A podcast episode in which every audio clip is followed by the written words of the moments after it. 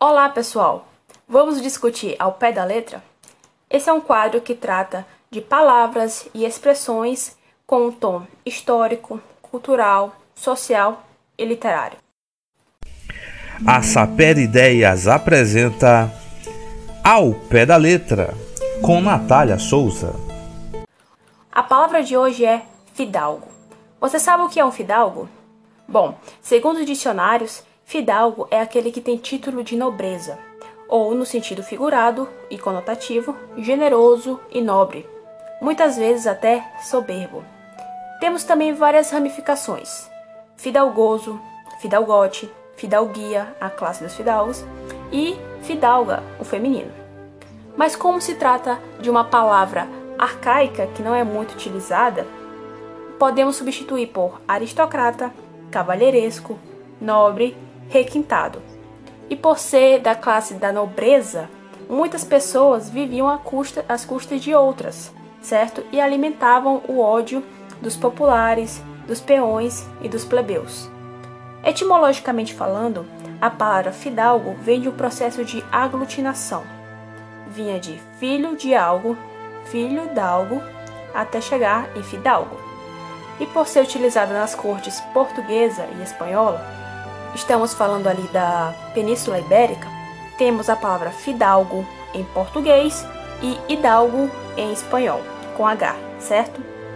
E hidalgo chegou a ser um sobrenome dado a algumas pessoas, pessoas com persistência, muitas vezes controladoras, com muita força de vontade em suas tarefas, que sempre tomavam decisões com muita seriedade.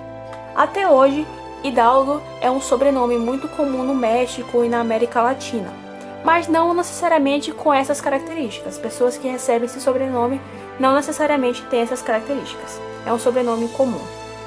Fidalgo era um título também concedido pelo rei ou imperador e passado de forma hereditária. Na literatura, podemos ver vários exemplos, como em livros escritos do século XIX para trás. Por exemplo, em Os Três Mosqueteiros de Alexandre Dumas, publicado em 1844, a palavra fidalgo é utilizada do seguinte modo: abre aspas. D'Artagnan avistou por uma janela entreaberta do andar térreo um fidalgo de belo porte, expressão altiva, embora de rosto ligeiramente contraído, a conversar com duas pessoas que pareciam ouvi-lo com deferência um homem de 40 a 45 anos, de olhos negros, penetrantes, tez pálida, nariz fortemente acentuado, bigode preto e bem aparado. Vestia um gibão e calções violáceos com cadastros da mesma cor. Certo? Então podemos ver que o fidalgo é, não era uma pessoa qualquer.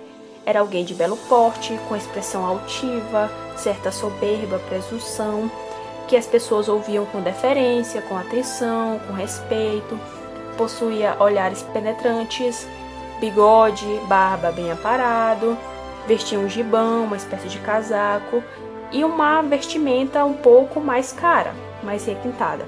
Outro exemplo nós podemos ver na peça de Gil Vicente, O Alto da Barca do Inferno.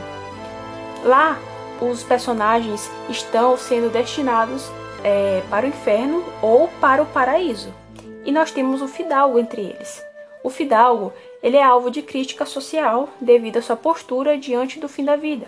Os personagens se apresentam diante do espectador como um desfile, para receber e enfrentar seu destino, o paraíso ou o inferno. E o fidalgo, ali com toda a sua arrogância, é desprezado, porque ele acha que merece ser tratado melhor que os demais pelos seus títulos e pelos privilégios que desfrutava em vida. Por isso, esse personagem representa todos os nobres ociosos de Portugal. Bom, pessoal, esse foi o Ao Pé da Letra de hoje. A Saper Ideias apresentou Ao Pé da Letra com Natália Souza.